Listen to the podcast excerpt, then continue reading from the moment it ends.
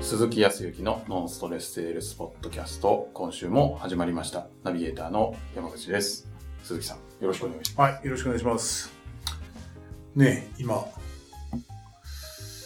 世の中ではいろいろと、はいウイルスが猛威を振るっていて、どんどんどんどんこういろいろとね、拡散をしていってるようですけど、はい。ね、営業をされてらっしゃる皆さんもね、あーまあ、都心はどうしても移動が電車はい。とかになるんで、やっぱり人混みとかうーん。つり革とかははやっぱり気をつけなきゃいけないって言いますよねい。。そうですよね。タクシーは乗れないよっていう、タクシーの運転手さんに申し訳ないけど、はい。タクシーから結構、タクシーで移るんですかえっ、と、東京での感染をされた方って、はい。東京駅かなんかに、とか、あそこら辺にいたはい。タクシーの運転手さんが多いんですよね。おでも入り口は多分、限定的に同じ会社の人だったのかわかんないけど、タクシーの運転手さんが非常に多いんですよ。それは怖いですね。自分が移すよりも前に多分お客さんから移されてるんでしょうけどあね。ーやっぱり一日はい何十人だから、うーん。そうすると、うーんと、受けたのもわかんなければ、 はい。感染させたのもわかんないってやつですね。はで、もうかなり広まっててね、もうこれ以上いくと、感染源がどうだこうだって言ってるよりも、い。はい。どう予防するかっていう方に徹した方がいいみたいね、最近言ってますけどう。ーん皆さん、大丈夫かなと思いながら。ねえ。もう少し、それでもね、暖かくなれば大丈夫だとか、はい。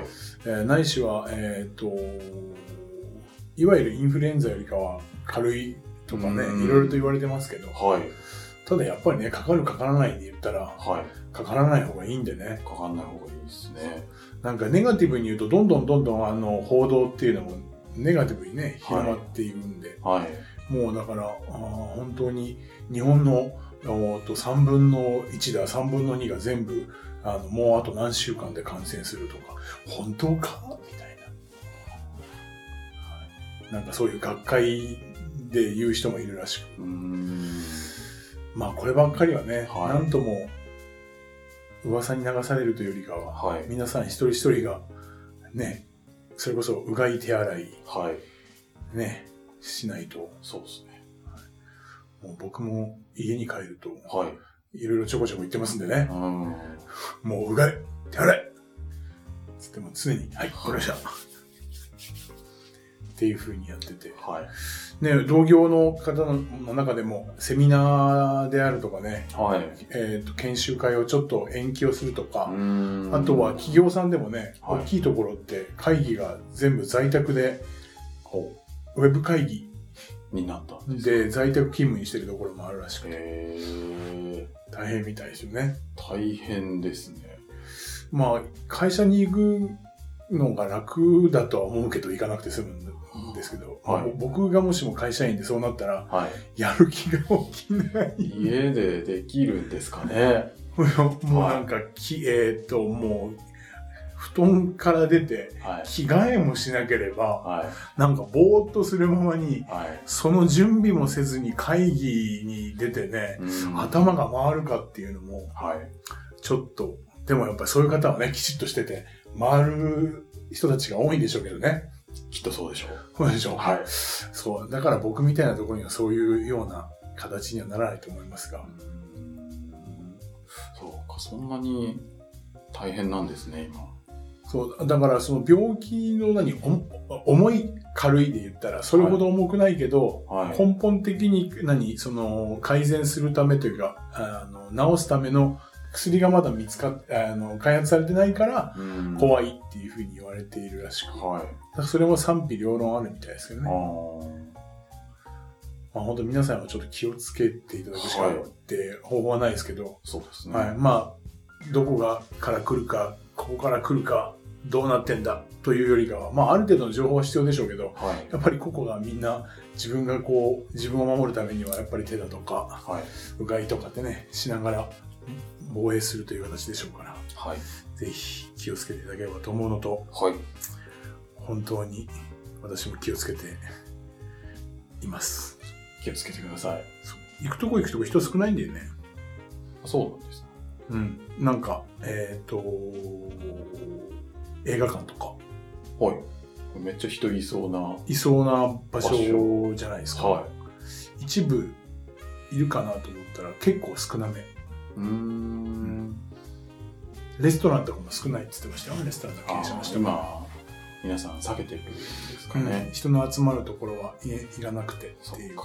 感じみはたいいですけど、うんぜひぜひ今ちょうどねこれからは移動しなきゃいけないんでね、あのーはいもう3月でしょそう3月になると卒業シーズンと,、うん。えー、と入社シーズンじゃないですか、はい。そうするともうそれこそ地方から東京にうんとか、。あとはちょうど転勤シーズンでねはい。いろいろと転勤でぐるぐる回るといろんな人がシャッフルしますからそれだけでも誇りが立ちそうですからねうーん。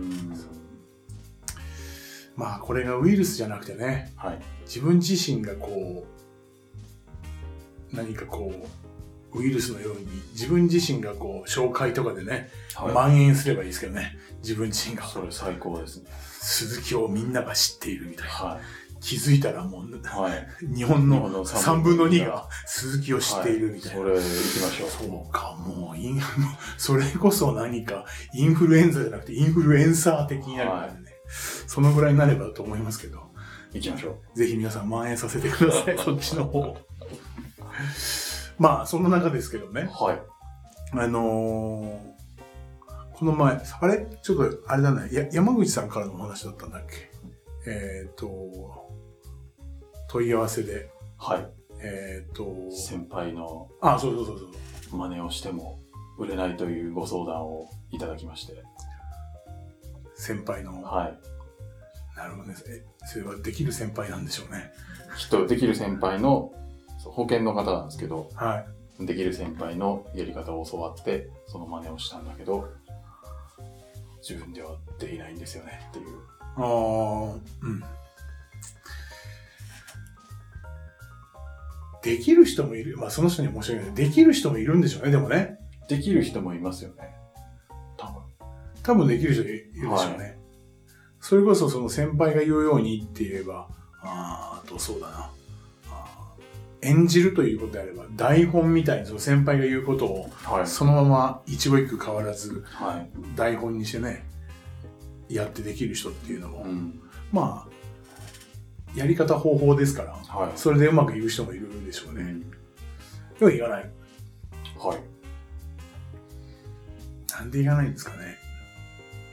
なんで僕もよくあのそのトークを作ってねはい。トークスクリプトって言って型を作ってこう話をしましょうっていう準備でねはい。やっぱり優秀な方とか契約を取れた方のトークを元に作ることってのはありますけどはい。なぜ真似してもいけないんでしょうかいけないできないんでしょうかね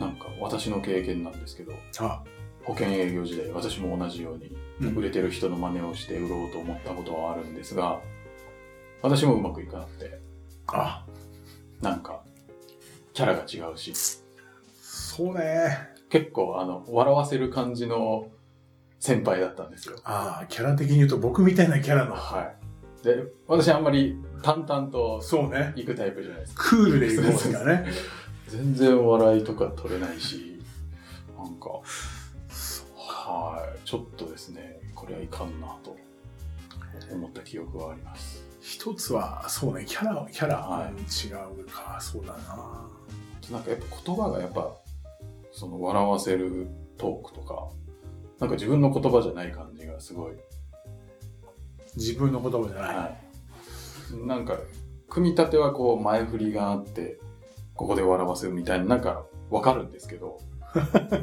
わかるんですけわどかるけどいやいや私が喋るとそうはなりませんみたいななんか自分の言葉じゃないみたいなああ自分の言葉になってないっていうのはでもありますあるあるでしょうねはいまあ今山口さんに言われてご多分に漏れずはい僕も実際先人の人のトークっていうのを覚えましたけど、はいそれでじゃあ順風満帆で満満にこうできたかどうかって言ったら全然契約取れなかったですしね、うーんまあ今言うように確かに何かこう、キャラに合ってないとかね。はい。でもい今キャラに合ってないと思い出し、あの今思いましたけど、その面白いはい。トークがあって、はい。それをこう言うんだけど、えーっと、うまく伝わらないって言いますけど、はい。その面白いトーク、まあ覚えてるかどうかは別としてね、はい。なんとなくでいいんですけど、はい。それって自分がもしも逆に言われたら、はい笑えるようなもんだったんでしょうかね。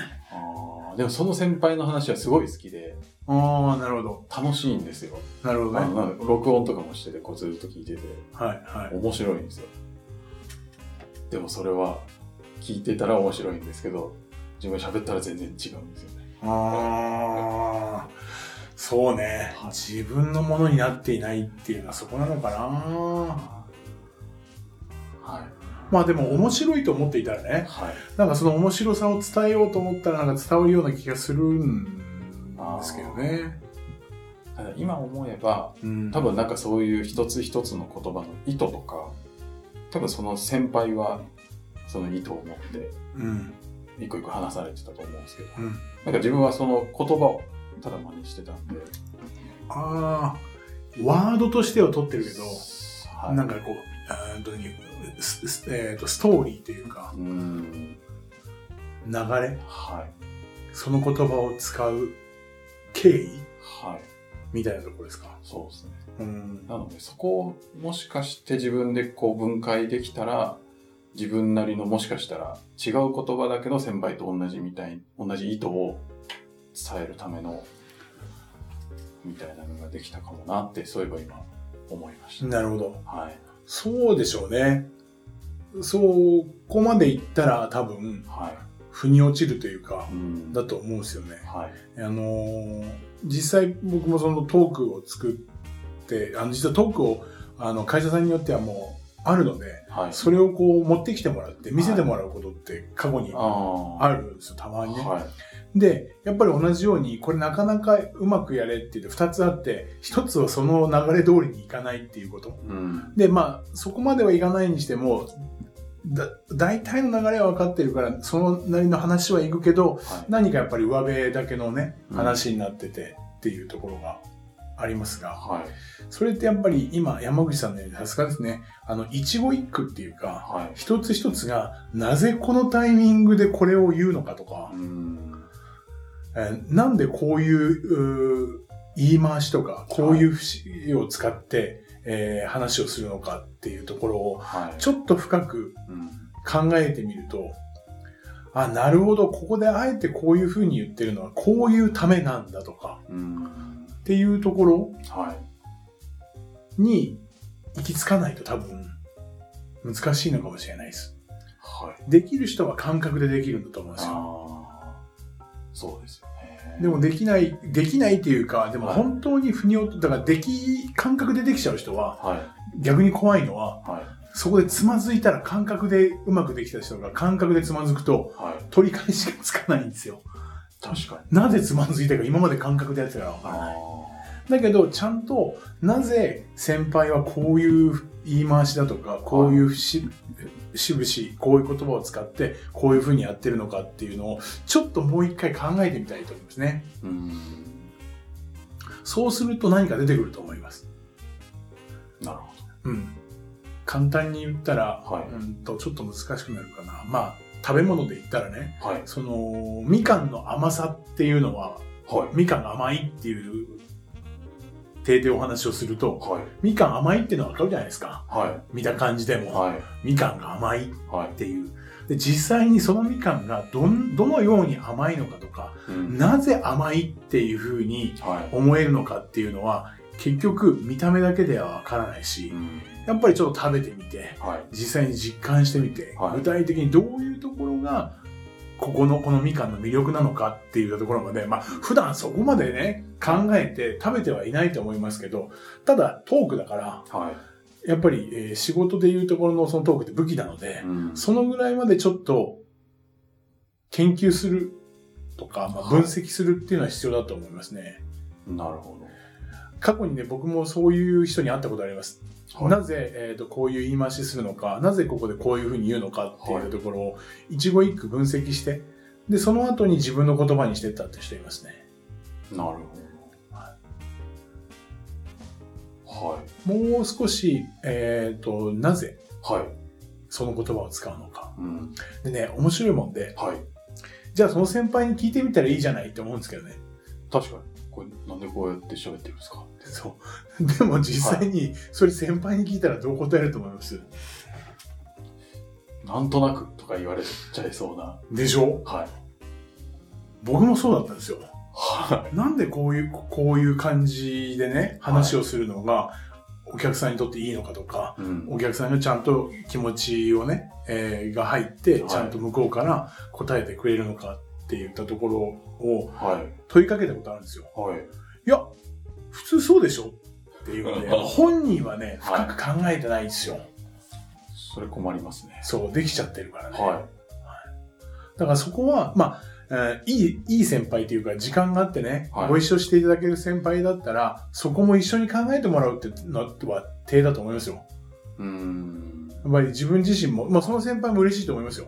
自分がなぜ契約が取れるのかっていったところを、はい。要は体系立てて分析してっていうことがあれば、は今度その先輩はまた違う人に教えるときに、ちゃんとそういうことで教えることもできたりとかする。い。うーん。今もしかして、このおポッドキャストを聞いてらっしゃる方で、はい。やはりもう教える立場の方もいらっしゃるけど、今度今度逆にね、要は自分自身が契約を上げたりだとかといううートークを持っていながらも、なかなか下の人が分かってくれないとか、はい。